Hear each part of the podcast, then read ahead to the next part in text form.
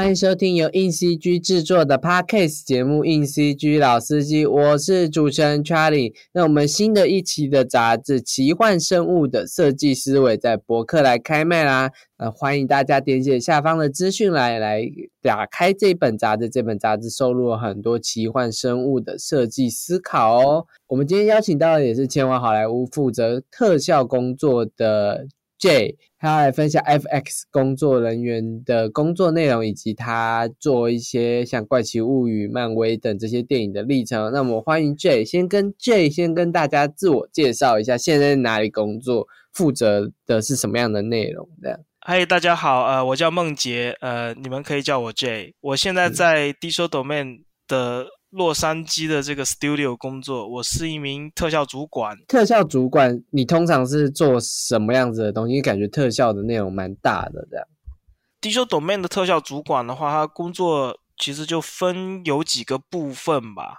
那第一个部分的话，就是项目的这个特效技术的开发，所以每个案子每一个案子它都有不同的一些流程的讨论，这都需要在案子刚开始的中前期，嗯，去进行技术开发的。一般来说的话，就是进行一些数字资产呢，或者是跟不同的部门去讨论，说有一些比较棘手的镜头跟比较呃复杂的一些。这个特效的一些呃实现是怎么样去完成？嗯，呃，这这是第一个。那第二个的话，就是我需要对案子中就是特效镜头的内容要去进行管理和呃分配。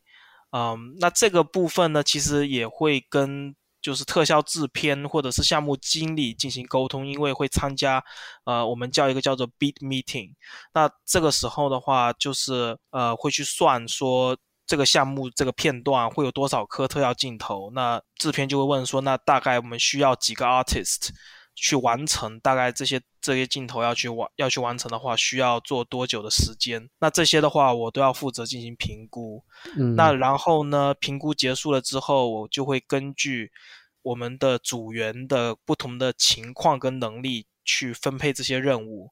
那这个工作内容其实是贯穿整个项目的，因为会有比如说呃呃项目延期，那组员的合同已经到期，他要去下一个项目，或者是他要。去别的公司，那这些就要重新分配，嗯，呃，或者是呃，如果 client 需要新加镜头或者是片段的话，那也需要一些就是 rebidding，那这个时候就是，这是这个就是第二个我主要需要做的东西。rebidding 是什么？rebidding 的话就是，比如说这个镜头说好本来，比如说是用呃 CG 跟现实相结合的方法，那我们比如说如果做到一半的时候，然后比如说客户说，嗯，这可能不 work，那不 work 的话，那我们要把它变成负 CG。那负 CG 的话。那比如说，如果你原来在拍摄的呃画面中已经有，比如说像火啊或者是烟啊这样子的特效，我们就要重新做。那重新做的话，我们就需要有呃特效师跟时间。那这些内容的话，呃制片都会来问我说，OK，那我们这个现在要变成负 CG，那请问我们重新去把火跟烟做出来，就是用 CG 的方法做出来做的话，我们需要多少人？需要多少时间？这就是 rebuilding。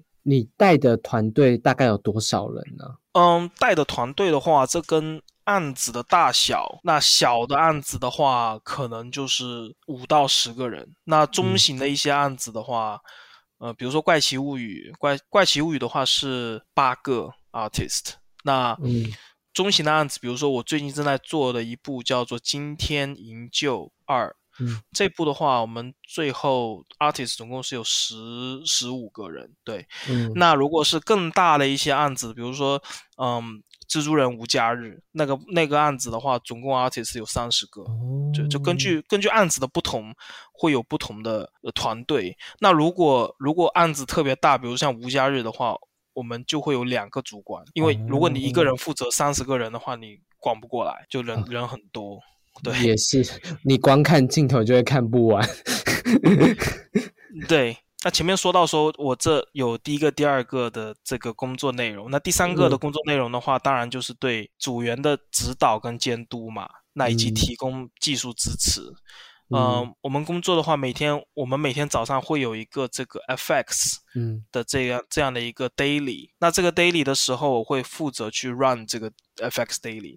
那组员会把做的镜头进行这样的一个 showcase。那我会根据自己的判断，以及结合比如说视效总监呐、或者是呃 client 这种 note，因为对接客户的话，他们就会有有这种需需求。那我会根据结合他们的 notes 跟我自己的判断，会提出一些修改的意见。那呃，如果各方面都做的做的都不错的话，那么就会放进我们有个叫 show daily。那这个 show daily 的话，就是会 present 给视效总监。那由他来决定，就说要不要去给接下去的合成部门，或者是给接下去的灯光部门进行接下去的工作。呃，我我再问一下，daily 会是一个会议，还是它其实是一个过程？就是他们都交到一个云端的档案，然后你再看，然后你用文字回馈这样吗？呃，是一个会议，就是我们 daily 的话是每我们是用的是 Zoom。那哦我们会有一个系统，它的系统就是你可以把你的做做做好了的，就是我们叫 Slapcom，就是一个用来 present 你你的 effects work 的这样的一个一个片片段吧，就一个 video、去 submit 给云端，然后我可以直接在上面可以看到他们做的。我组员做的东西，那我会根据 Zoom，就是我们会开着 Zoom，然后我会面对面的跟他说，比如说这个地方他需要，或者是客户那边之前有提过，这个这个地方要往左边，啊、那个地方要往右边，或者是对我会我会提出一些修改的意见，那这个都是实时的。那如果组员有的时候会觉得说，OK，那其实那呃是是这样的意思吗？他会直接过来问我，我会说对，就是这样，或者是这是一个相当于，因为现在都是 work from home，、那嗯这就是相当于就是线上一个会议，就是就是实时的进行一些反馈。然后 show daily 也就是你跟特效主管、特效总监秀嘛。嗯，show daily 的话，就是所有的参加这个项目的所有的 artist，不包括是特呃不不只是特效，还包括比如说灯光啊、合成啊、建模啊、布景那些那些所有的 artist 都会参加这样的一个线上会议。那一般来说，就是我们的顺序一般都是一开始都是合成部门，那合成部门结束了之后呢，我们就轮到特效部门，就会轮到我，那就是、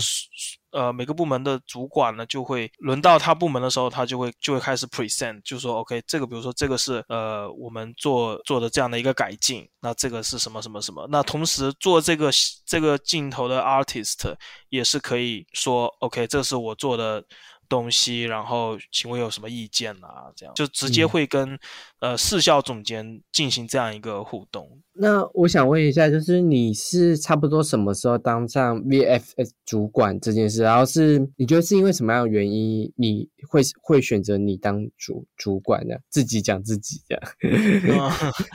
嗯，嗯我当主管是去年的，就是二零二二年的大概二月份左右的、嗯的时候。那个时候，其实我之前就有跟我的 artist manager，我跟他提过，就是我想要想要进进入这个这个 leadership 去做主管。当然，他们也会考量，就是说。你的他们会每年都会有进行一个评估嘛？那会评估说你的 OK 你的能力如何啊，还有或者是你的表现情况啊。因为我之前是做了蜘蜘蛛人无家日那个案子，我是 effects developer，这个这个这个 title 是就是 digital domain，好像是只有 digital domain 才有，因为别的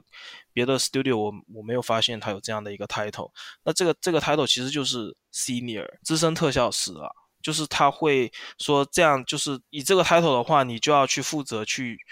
去开发一些技术，就开发一些 setup 或者嗯是一些资产，就是会你你就责任会比较大一点，嗯。就不是说嗯别人做好了你来你来就是模仿这样，而是你是嗯。主、就是主要的去做这个特效这方面的这样的一个团队成员。那我嗯。之前就是以 effects staff 的身份，我是被 hire 的，所以嗯。我就有跟 artist manager 说，我说我想要做之后想要做 FX lead，的。因为那个时候应该是滴滴是有我们应该有很多的项目进来。然后我嗯。们需要新的主管来、嗯。来去管理项目，所以那个嗯。时候我是被分配到一个跟部门总负责一个 head of department 跟他一起去做呃《怪奇物语》这个案子。那一起做《怪奇物语》这个案子，呃的时候呢，就是他会先跟我讲说，OK，那你现在就跟着我去参加客户的会议，你就跟着我去参加 Beat Meeting，就相当于去学习如何去做一个主管。那之后做到一一一阵子了之后呢，他就会说，OK，那那你就接下来就是你你来负责。刚好就是时机跟你你有这个动机去想要成为这件事情这样子。对对，就是，呃，如果想要做主管的话，因为我觉得很多公司如果他们有自己的 art artist manager，那如果你已经是资深的这样的一个一个一个职位的话，那如果你跟他们提，他们就会就会怎么讲呢？就是在合适的时机，他们是会考虑就是升成。主管，我觉得是这样子的。我自己当现在当小主管，其实也有很大的体悟，就是其实时机真的很重要。就是呃，刚好有人退，然后刚好就是有位置空，然后你刚好有这个念头，或者你有这个能，当然，其实你的能力其实是第一个会被看中，但能力之后，接下来就是你的念，你有没有想做这个念头，跟你有没有就是。提出这个念头，因为就是我自己要晋升的时候，我也其实有跟我的主管提说，我其实可以做这件事情。然后我也觉得，就是这件事对公司的营运或是怎样的营运会有很棒的方向之类。反正就是有时候机运也是真的蛮重要的，刚好案子一来，对，然后刚好需就是公司有这个。有这个需求，然后你有这个能力，你就是可以替补上。我觉得这有时候会是你很难跟别人说哦，当一个主管就是要怎么样怎么样。但是就是这是一个很有机的过程，这样子。就像你可能说哦，你要。面试一个工作，你你怎么得到这个工作？有时候得到一份工作也只是是一个很有机、很有机运的一件事情。这样是的，所以所以我觉得就是说，嗯，如果你想要去做的话，就是还是要说出来。嗯，就是如果你你不说出来的话，你如果不让他们知道，就是说我是想要做这件事情，那那如果他们不知道，那如果有案子来的话，那么他们肯定会去找一个。有说出来的，对，就是 hire 一个，或者是就是直接去呃 LinkedIn 上去网络上找一个，就是已经是主管的人在在找工作或者怎样，就把他招进来。嗯，他就不会去考虑你，因为因为你没有让他们知道。但有有时候当主管其实不一定是一个一定要做的事，就是他其实也只是一个选项，你可以一直当艺术家也没关系，这样。对，是的，因为因为我之前有。有跟很多人聊过，因为有我有跟一些就是比我厉害很多的人，嗯，就是那种大神级的 senior，我问过他们，就是说为什么你没有想要当主管？嗯，因为有的人他就是想要做 senior，因为他呃不想要，就是因为做主管你还要你要面对客户嘛，你要呃去管理案子，然后你有时候还要面试面试新人。呃，你要去给组员进行指导，对吧？你有些有一些出街的艺术家会来问你问题，你要提供技术支持。因为有些 senior 他就想说，OK，给我一个超难的东西，然后我把它做超帅，对，然后他就不想管别的。嗯，对，其实就是这样。那你就是想要当主管的念头，是你自己觉得你在品管这些事情，或者是这些，哎，应应该说。应该我先问你，当主管后好了，就是你当主管后开始掌控，就是小组进度啊、品管作品这些事，你怎么习惯？就因为这个，这是一个蛮不一样的。我说你本来是一个执行者，变成你是一个规划者。就我我自己在当小主管的时候，我其实也有经历过，就是蛮长一段时间要去把思维做转换嘛。我觉得这其实蛮难的。对，确实是这样，就是因为很不一样。就如果你你是一个 artist，你完全可以把你的所有精力全部 focus 在说，OK，我如何把这东西做超帅。嗯，当然，你如果变就是像我这样变成主管了之后呢，那我会你看到的东西是更宽阔的，你看到的东西是更宏观的、更宏大的。关于说整个案子的所有的特效的东西，你都要。都要心里有数，说如何去实现他们。那这这个这个呢，就是当然会有压力，嗯，当然也也这也是一种动力吧。他的真的思维是很不一样的，嗯。就是我我不能够就是说跟以前一样，就是嗯。把、把我的精力都投在一个或者是几个镜嗯。头上。而是要去看整个案子的所有的东西，怎样去安排，怎样去规划。我觉得这这其实是怎么讲呢？确实是不容易，但是确实是需要一定的时间去习惯它，就是嗯要去呃，我当然也问了很多，包括我之前的这个总负责，我嗯。跟他学了很多东西，我有私底下我有跟他，我问了他很多东西，包嗯。括其他的主管，我也问了他们很多，就是关于如何管理团队这样的一些经验，就是我有嗯。向他们去取经啦。例例如像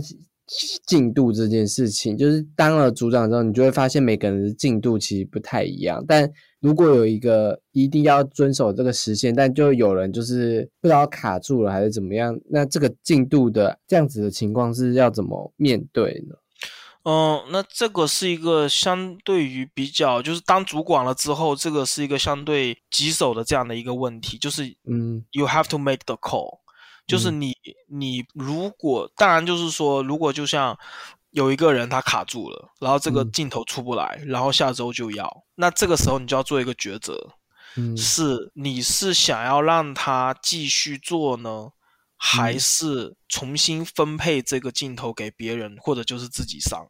嗯。就是这是这是两这是一个很大的抉择。嗯。为了整个团队的进度跟跟客户的 deadline，有的时候必须要去做一些很艰难的决定，就是嗯要把镜头给别人。嗯就是如果呃，就好比说这个镜头周一就要就要交，嗯那这个人他已经做到，已经这个时候是星期五，然后星期五嗯晚上、我问他说东西在哪里，嗯就是你有困难吗？就是这个，那如果他还是卡住的话，嗯那我必须要 make the call，我必须要说 OK。那为了整个进度，我必须要保证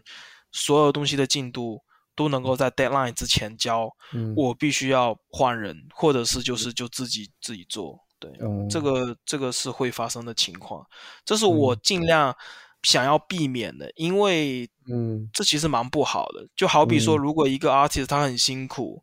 他做了百分之八十的东西，但是就是因为他最后百分之二十就是出不来，那我要把，如果这个镜头又是一个比较好看、比较酷的一个镜头。一个很大的一个、一个一个镜头，那我要把它换掉。这其实对于对于 artist 来讲是很受打击的一件事情，嗯因为他会觉得说你被就是我被否定了，被剥夺了之类的。对我的我对啊，我做了这么多东西，但是最后被剥夺了。其实嗯这个是、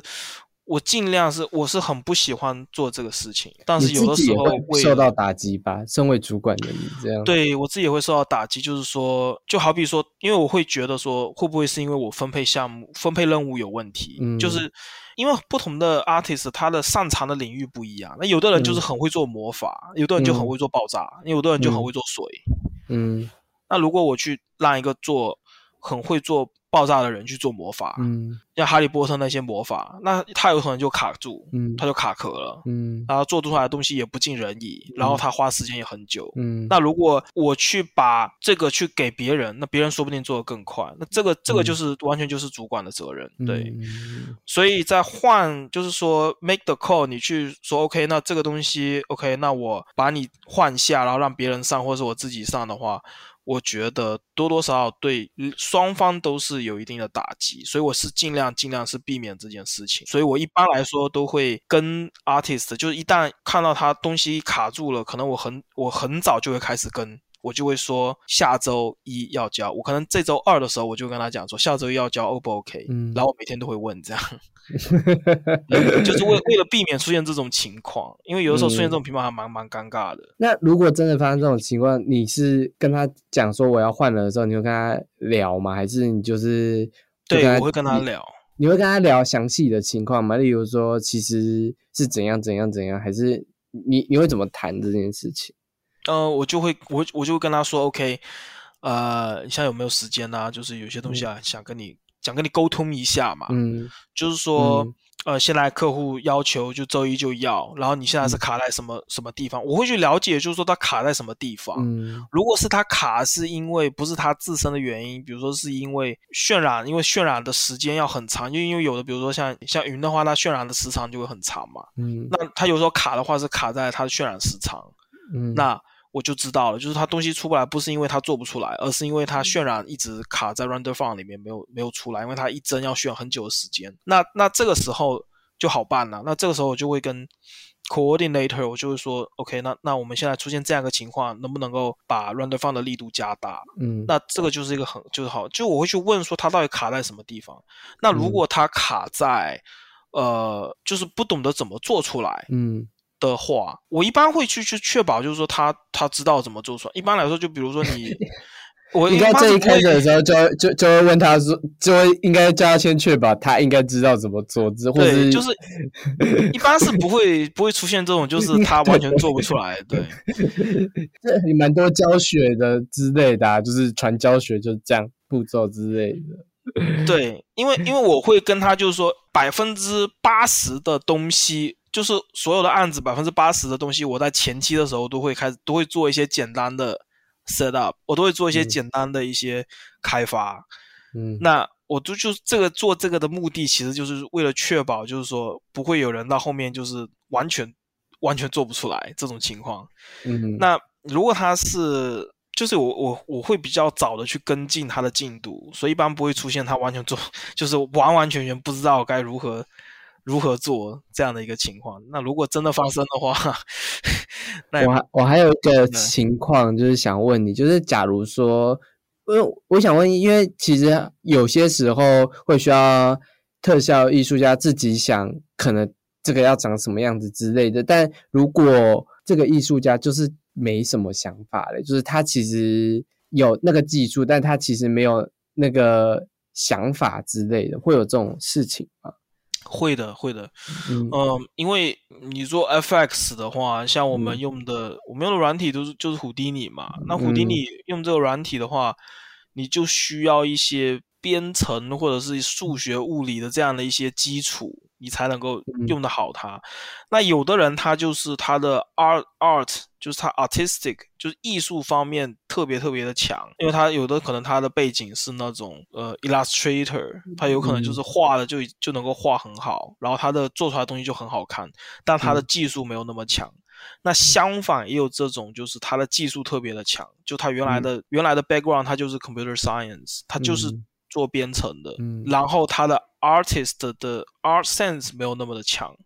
那、嗯那这种的话，我就需要呃去引导他，就是说、嗯。OK，一般来说我就会开始找 reference，就是嗯。我会找说，一般如果客户没有提供 reference，就比如说客户说我要我要呃爆炸一个爆炸，对，就很简单，就客户说我要爆炸，那那嗯爆炸分为好多好多种的爆炸，那嗯。你有像原子弹一样那种蘑菇云，或者是、嗯。或者是像就是手雷那样炸，就是就是普通的那种有几个 trail，叫我们叫 smoke trail，就有几个 trail 飞出去那样，长得像手指一样那种那种爆炸，就是嗯。我会根据我会根据就遇到这样类型的 artist，我会根据就是大概客户需要的东西描述的东西，我会去去，比如说就去 YouTube，我就去上面去找找类似的 reference，嗯，然后就会发给他，我就说哦。我觉得客户他要的大概是这样子感觉的，那给他提供一些向导，就是说你嗯。能不能做成大概是这个样子的这种感觉的这种爆炸，那他嗯看到的话就知道说、哦，OK，那我就照着这个方向去做。但会不会就变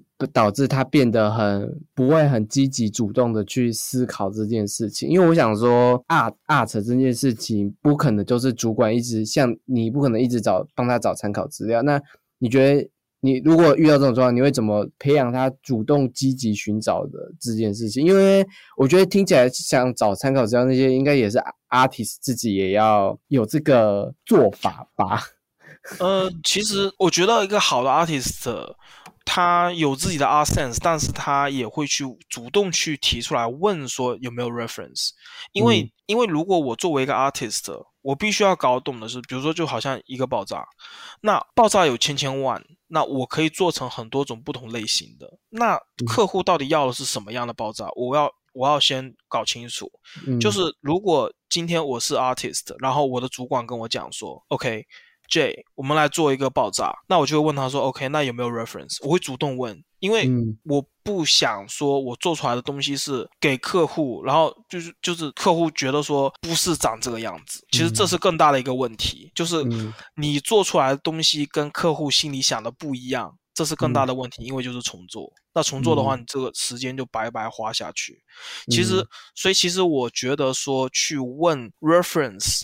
这件事情它并不是一件坏事，嗯，就是它会它会让你更清楚这个专案这样子，对，它会让你减少不必要的这种迂回，就是我做出来的东西，客户说哦，it's not what I want，然后就要又开始又重新做，所以这就是为什么，就是说我个人觉得。我个人觉得最不好做的呃特效类型就是 creative 的，嗯，这种就是你现实生活中你找不到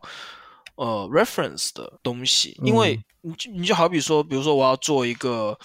呃魔法一个一个黑洞是的魔法哦，对，就是魔法，就是奇异博士打开一颗黑洞，然后把东西吸进去，然后那个黑洞最后变成闪电，就是这种，就是你光听描述的话，你就觉得说哦这。首先应该很复杂，然后黑洞你到底要做成什么样的呢？就是它没有 reference，那你黑洞其实也有了，那别的电影之前也有黑洞啊，比如说像 Interstellar，它它就有黑洞啊。那你也你也可以把它做成像 Portal 那样子，就是你这个黑洞这个东西它没有现实的 reference，嗯，那你到底要做成什么样子呢？嗯，其实我觉得这种是最难完成的。第一个是因为它的复杂程度一般都比较高，这种这种魔法类型它一般看起来要比较的酷炫嘛。那你看起来比较酷炫的东西就比较复杂，去实现就比较复杂。第二个就是它没有 reference 的话，你要去猜说，呃，clients 到底要什么。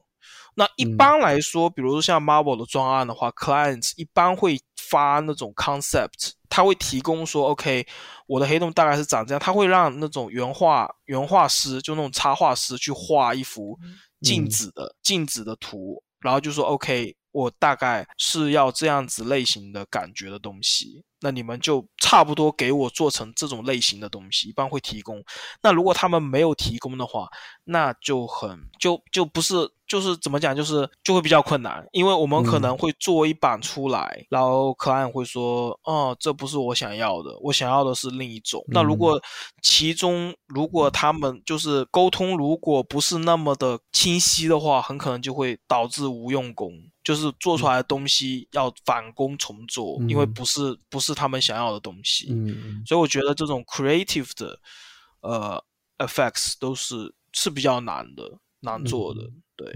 理解呀。那你们就是因为其实动画特效的技术其实一直都一直有在更新，那你们怎么？让整个团队都知道，就是诶要一直更新技术这件事，或者或是会有一个会议在关专专注对待新技术这件事吗？是的，嗯，在 Digital Domain 的话，每周呃每个月的最后一个星期的星期五下午两点，我们会有一个这种所有的 FX Artist，不管你是主管也好，你是你是呃实习生也好，就是你都可以来参加的一个呃。等于是一个研讨会，那这个研讨会里面呢，就会有分为几个部分。第一个部分就是每个案子的更新，就每个案子的主管会会先就是秀一遍他们案子里面做过一些镜头啊，就是我们现在这案子进度是怎么样啊，大概是有一些镜头可以秀给大家看。那第二个更重要的呢，就是嗯，pipeline 那边的更新，就是我们。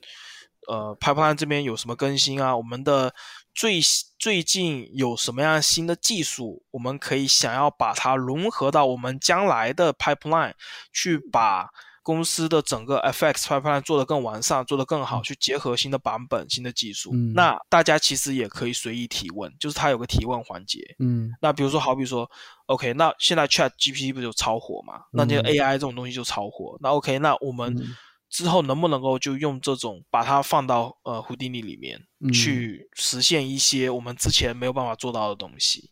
那 Pipeline 那边的研发部门的人也会回应，就说 OK，那这个东西我们可以之后可以看一看，怎么样把它融合起来？因为因为这种比较先进的技术啊什么的，大家其实在因为我们还有一个就是有一个大群，就是一个大的 group。那那个 group 里面，大家其实平时也都会在讨论，都会在分享，就说哦，看这个，嗯，现在这个东西呃怎么样，或者是一些最新的 GPU 渲染技术，去模拟一个这样子的一个爆炸，它的速度比之前的 CPU 的模拟要快很多。那其实大家都会也在探讨这样的这样的东西。那所以说，互相交流，我觉得是都还蛮频繁的，就是不同的 artist。也会说，就是他们的发现或者怎样，也也会，我们也会有人分享，甚至是一些新的技术的一些呃教程 tutorial，也会分享群里，就说哦，快看，这是我发现，就是他们有一个新的，就是如何去结合 AI 跟 GPU 之类的。这种东西，他们就会发到这个群里面说，OK，分享给大家这样。那因为我刚刚我们刚刚一直有提到《怪奇物语》，你知道吗？那你那时候当《怪奇物语》的算特效的主管了，这样。那《太奇物语》，你觉得你你做的应该是第四，就是最新的这一季。那最新的这一季，你觉得它有什么样比较难的镜头吗？就最新的这一季的话，我们做的是，因为它分为上半部跟下半部嘛，那我们。特效量最大的就是上半部跟下半部的最后一集，就是上半部的最后一集第六集，跟下半部的最后一集第八集。嗯，那我们是呃，这个就是剧透啊，对，以下剧透就是以下剧透，对，直接直接直接跳过，对，就是嗯，里面一号被就女主 Eleven 就推进一个叫 Upside Down 这个世界。那他如何从人的形态变成最终 BOSS，就变成大魔王？整个整个片段就是都是我们做的，包括整个 Upside Down 的那个世界，颠倒世界的所有这个 environment，那几乎都是全 CG 的。那这些就是全部都是我们完成的。那它的难点就在于它的工作量其实很大，因为它它的。它的所有的这个地形地貌，然后云啊，或者是里面的一些闪电，还有还有最重要的就是它有个怪物叫 My Flayer，然后就是这些东西，他们就是我们得全部都要呃 CG 来做。而且，而且这些这些类型的呃特效类型呢，就是又全部都是 creative 的。客户就要求说是，OK，那这一季的这个 My，因为 My Flare 这个怪物在之前也有出现过，嗯，那他就会觉得说这一季是交代说 My Flare 是怎么来的，那他就要一个球开始慢慢慢慢长成一个跟不一样类型的怪物，然后他有他身上要有那种粒子在身上，这种运动的方式要跟水一样，就会就有。蛮 creative 的这种这种嗯 effects，那这个的话就是对 artist 的这种 art sense 要求也是非常非常的高，然后又是说就是全 CG 的一些镜头，那所以很多的东西的工程量也是特别特别的大。你刚刚说 art sense 要求特别高，也就是说就是这个人必须很熟知怪奇物语，也很熟知可能恐怖。变身怪物出现的那种美感要如何搭配？这样，他他他不一定是要对《怪奇物语》的这个 franchise 很熟悉，但是他他对于这种 dark 这种黑暗的这种艺术，他会他必须要就是去多少都会有一种这种的。这种了解的，就包括说他如何从一个跟球状一样的这种，然后他有一种 motion，然后呢 motion 那客户说要跟水一样，那他如何去结合就是一些客户的一些要求，去体现在这种就是又是一个怪物，那他如何去变成，就是如何去去完成这样的一个特效，然后会给人感觉说 OK，那这个东西看起来是。呃，是合理的，嗯，那你说你做成，就是说，如果说 OK，那客户说要水嘛，那我就用水做啊，那就不行啊，对不对？那你看起来就不像了嘛，对不对？所以他对 artist 的要求其实也很高。我刚刚前面在聊的时候有聊到，就是其实 J 对怪奇物语没有很熟，可是就第一次当主管就做了怪奇物语这件事，那就是在上这样不会觉得很不上手嘛？就是因为你没有看过就是这个系列的东西，会觉得说，哎，我我会不太。清楚他视觉上到底要干嘛之类的，会有这样的感觉吗？嗯，其实也还好啦，就是怎么讲呢？因为本身我，呃，我比较喜欢的东西，虽然说我没有看过《怪奇物语》，因为其实我还蛮奇怪，我我我是我是不喜欢看恐怖跟呃这种就是惊悚类型的呃影视作品的。但是我我听听音乐的话，我我反而比较喜欢听那种黑死黑死摇滚、黑死金属的那种摇滚。哇，对，所以我我我其实还蛮奇怪，但是我会。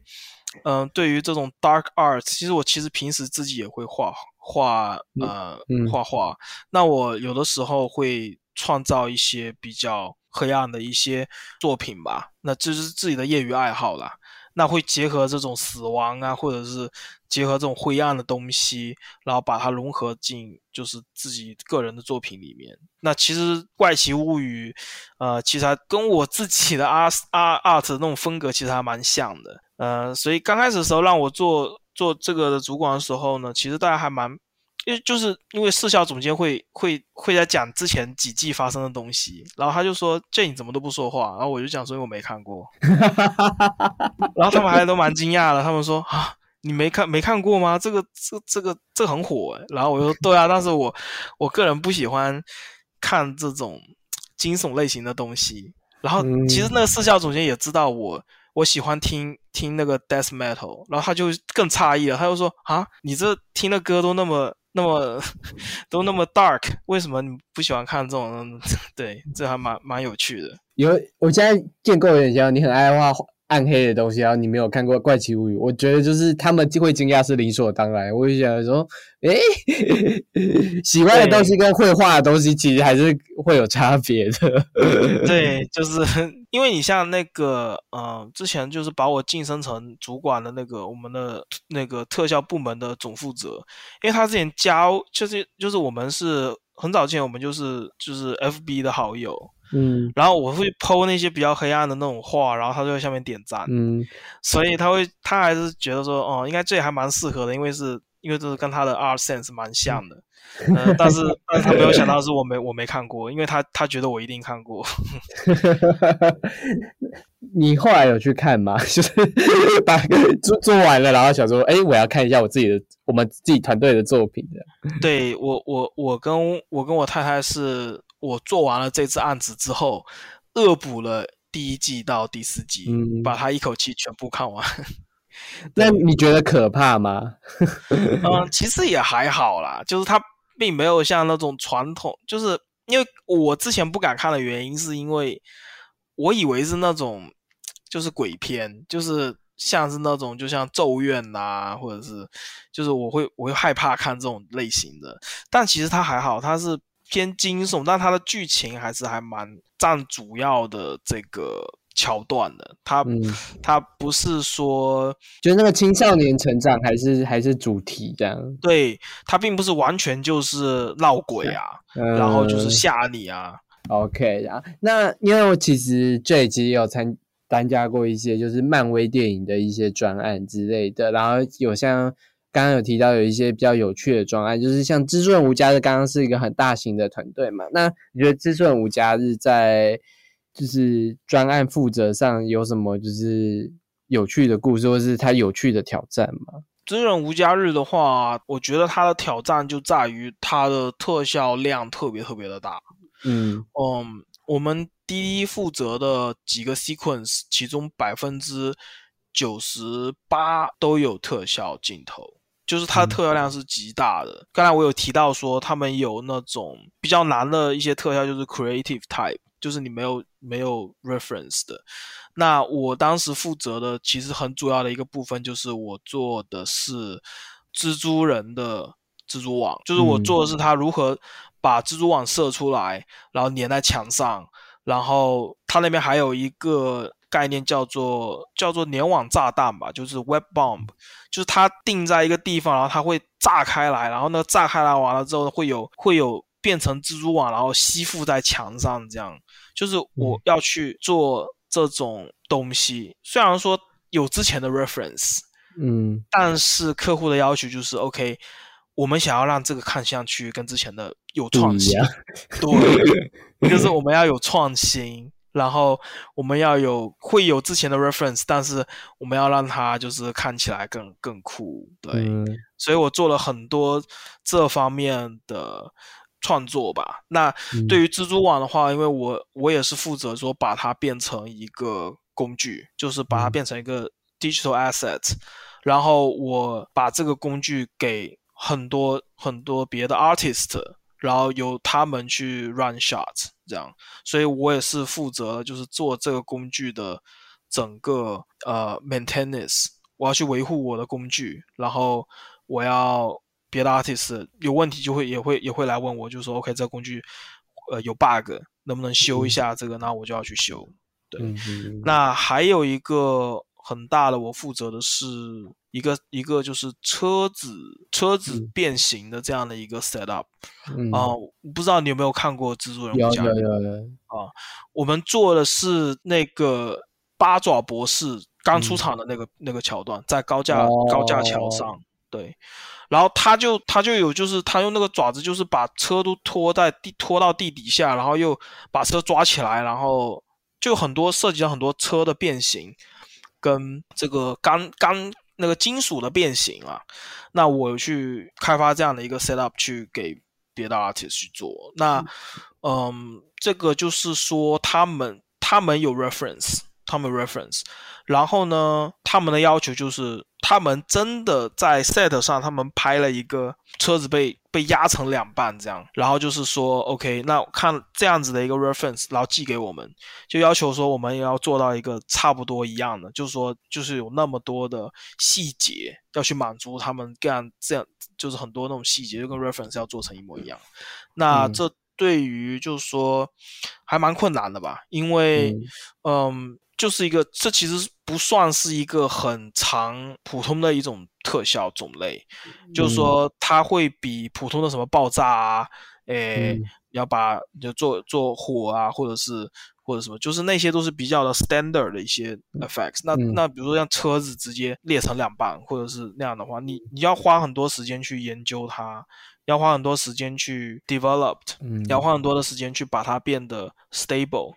因为。有的时候你可以你说 OK，那我我把这东西做出来了，嗯，但是它如果它不 stable，它没有办法复刻的话，嗯，那后面还有二十二十个、三十个镜头，车子都会都会变形，嗯，那你这个的话，如果你不 stable 的话，那你这个就没有没有办法，你要把它做成 stable 的，所以你你 pass 给别的 artist 用的时候。那别人用你的 setup 是是可用的，而不是说，OK，你的你的这个镜头可以用，那我换到我的镜头，就是你的镜头是一辆呃 taxi，那是一辆轿车，那因为它比较小，所以可以用。那我的镜头我是一辆 SUV，因为比较大，然后就就用不了，这就不行。对，所以就要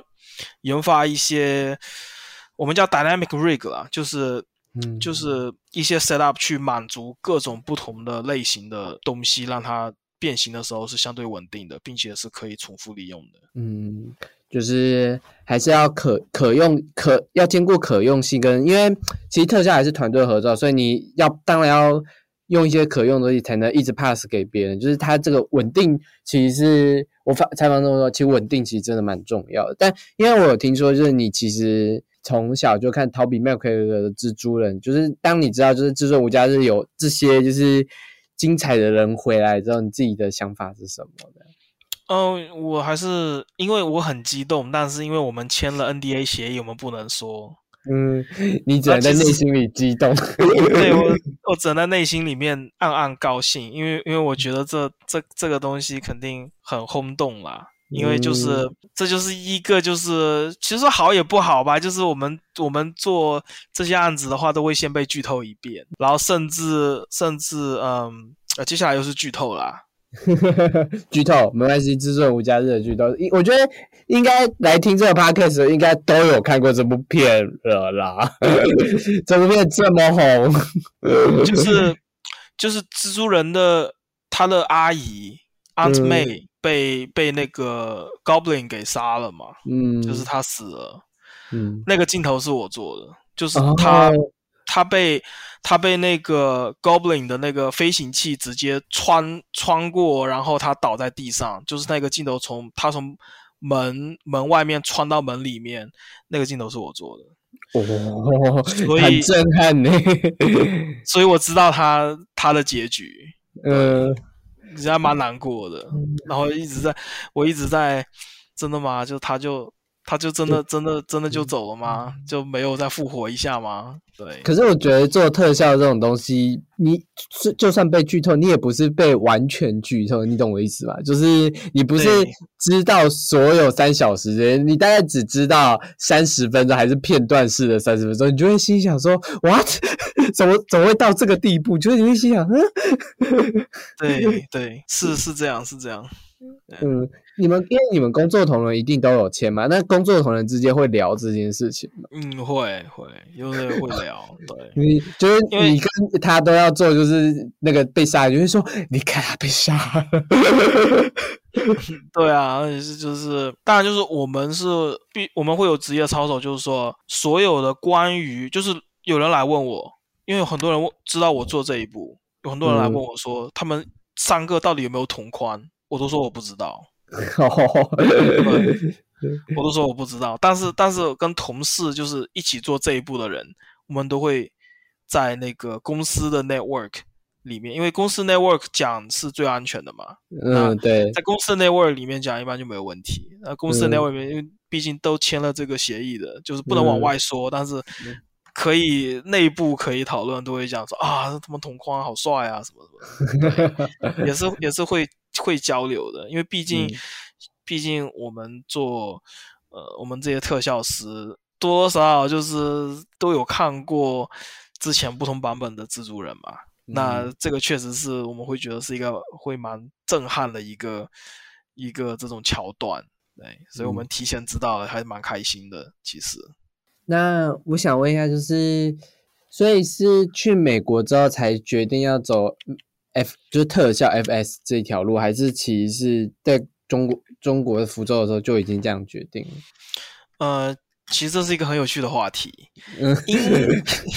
嗯，其实我走上做特效这条路是阴差阳错决定的，不是我一开始就决定的。因为是这样子，我在本科的时候我念的是数字媒体艺术。嗯。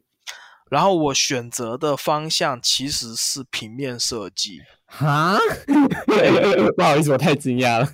继续讲，我我选择的是平面设计。那时候我的英文很烂，嗯，在大陆这边平面设计叫做视觉，有时候会叫视觉传达，嗯，叫做 visual 也差差不多的，对，叫 visual communication。然后我申请的时候，我看到说，哎，有没有我没有找到 visual communication，我找到一个叫 visual effects。我想说可能是同一个东西吧，嗯，然后我就选了，对，然后那个时候我选择了 v v visual effects，然后我就选了之后就去了，嗯，然后一开始的时候其实真的很崩溃，嗯，因为我一开始的时候我都把那个数位板都买好了，然后要去去学校的时候，然后因为 visual effects 用的系统是 Linux，然后我想说。这不应该用 Mac 吗？因为 做平面设计一般不是都用 Mac 吗？然后想说，不是用不是用苹果的 Mac 吗？为什么这个是什么 Linux？为什么开软件要要要要要打代码？对我我那时候其实一开始是很崩溃的。那后来我我我也去了解说 Visual Effects 到底是做什么。嗯，那因为我是一个，因为我的外公外婆他们都是。都是数学老师，嗯，然后我从小其实就很喜欢数学。但我知道说，呃，做 visual effects，特别是 effects，它需要结合一些数学跟艺术的话，其实这还蛮，我还觉得说这东西还蛮有趣的，嗯，所以我决定说想要试试看，所以我才会说，OK，那我就继续在 visual effects 上，然后我试试看去走 effects 这条路，因为它需要需要一个就是 art 跟 technical 相结合。这样的一个东西，然后我又我又很兴趣数学，所以我才选择去走 FX 这条路。哇，阴错阳差就却成为了就是就是这十年来你的工作之一啊。那为什么是那个特效了？因为应该也可以做分镜啊，也可以叭叭之类的。呃，烟啊、火啊、爆炸、流体这种东西，我觉得特别的酷吧。对，我就觉得他很帅啊，就很。很帅，很好看呐。还有一个就是，它会应用到，比如说流体力学跟高等数学这类的东西。这本身也是一个我比较，因为我从小数学就比较好，这也是我我我我确实是一个很喜欢数学的一个人，所以最后选择说走这条路，多多少少也是因为这个，它需要大量的创造一些算法去实现一些用编程跟代码去实现一些东西，所以我觉得这个概念其实很酷。你要用你要用 tech 用 technical 的东西去创造。所以我觉得这概念其实还蛮酷的。嗯，理解这样子。那你觉得就是我刚刚聊这么久，就是关于 affect 这件事情，你觉得如果有初学者想要进入到这个 affect 这一条路，你觉得你会怎么建议他们之类的？affect artist 其实它是就像我刚才说的一样，它是一个高度的艺术跟技术相结合的这样的一个。呃，分支就是我的建议是说，在两个方面都要去抓住，就是你必须要有一个很强的 art artistic 这样的一个 sense，同时对呃技术方面的，像数学跟编程方面的呃这些东西，你又又要能够去怎么讲呢？就是你必须要学会如何去运用它们。嗯，就是如如果你是一个，因为我我见过很多很多的人，他们跟我讲说，呃，那我们这个是 artist，为什么我们要学代码，我们要学编程？因为很多人会觉得说这种东西是艺术跟技术是不应该是水火不容的东西，就他们会觉得这这两个东西它不会合到一块。因为有的人会觉得说我是 artist，我为什么要去学编程呢？我为什么要去学数学呢？我画就好了，effects 像特效。就必须要这两个相结合，所以初学者的话，还有一点就是，我当时学的时候，市面上是没有什么教程的。那现在的教程是很多的，五花八门的，有收费的，有免费的。那我给初学者的建议就是，不要太急于求成，学一样东西，你必须要把基础打扎实。而不是说我一上来就说我要做我要做海底火山爆炸这种这么复杂的东西，就是不不要急于求成。说 OK，今天第一天开虎迪尼，我就必须要做一个原子弹爆炸出来，因为这是不现实的。那你如果你过于急于求成呢？那如果你的基础没有打扎实，那你很多基本的概念都不一都都不理解的话，那哪怕你今天跟着教程，你就。跟着他按他的步骤一步一步的去做完了，但是你没有办法理解他为什么这样做的话，给你一个不同的东西，你到时候又会卡住。所以我觉得就是打好基础是特别特别重要的，因为很多人很喜欢做水，其实我在这里强调一下，就是说水是很难的一个东西。嗯，很多人有这样的一个问题，就会问我说，为什么公司里面一般来说做 water 做那种水都不会让 junior 去做，都会有这样这个问题。那我都会告诉他们，因为因为水很难啊。它为什么难呢？因为因为我们现在胡迪尼用的水的它的解算方式是用 flip。那这样的东西，它的它的特点就是它慢，它算的很慢。做水的话，就要求你这个 artist，你你是要要有很有经验的。你知道说你的参数调下去差不多，因为你没有太多的时间让你去试错。你在真正的 production 里面，就像我刚才说的，OK，我这个镜头一辆潜水艇从海里面直接升上来，然后然后很大很大的海浪，那 OK 这样子的一个镜头，那我就会跟他跟 producer 说，OK 就是两个星期一个人。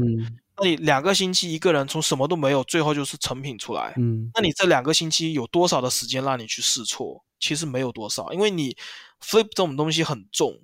那你它有不同，还有而且它有很多不同的东西，比如说有有基本的水，然后还有浪花，然后还有一些 secondary 就是粒子啊，还有一些烟呐，什么东西，这些你所有的东西全部要做，而且有的时候你还要负责渲染，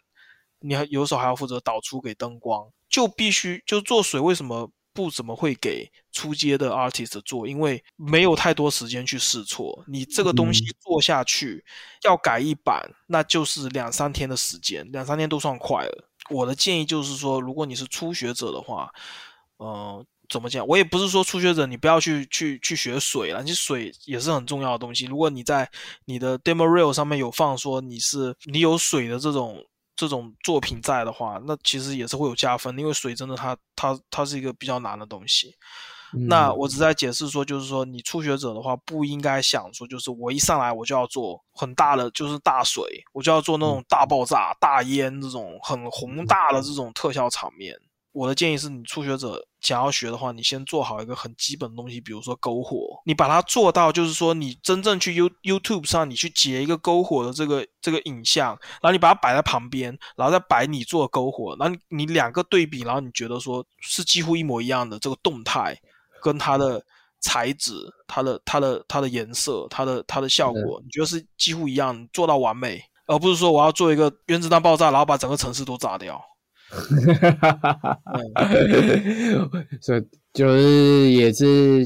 跟就是一些新人们讲，就是其实从小地方做到你真最细节，再慢慢去往大的地方去钻研，这样其实每个人都是这样子过来的。就是有，我觉得其实有伟大的野心很好，但。你的能力呢，跟你的野心其实也是要随着经验成正比的。我觉得有时候经验真的是会让你成长的更多啦。对，那也非常谢谢 Joy，就是这么。内容就是这么精心分享，就是他如何从 FX 工作人员到 FX 主管这样子。那我们要继续分享一下，就是我们最新一期杂志《奇幻生物的设计思维》已经在博客来开卖，可以点资讯栏的链接哦。那如果你喜欢这一集的内容的话，可以到 IG，也可以到下方有一个链接，是可以跟主持人分享你对这集的看法。那喜欢的、不喜欢的都可以跟我们分享哦。或者如果你想要听谁来上我们节目的话，也可以在下面许愿哦那也欢迎，就是你把节目发给，就是你其他喜欢，就是特效啊，或者不太懂特效做什么，都可以发过去，让他们知道一下，其实特效人员都在做这些，都在想这些事情哦。好，这里就是由硬 CG 主持的 Podcast 硬 CG 老司机，我们就下次见哦，拜拜。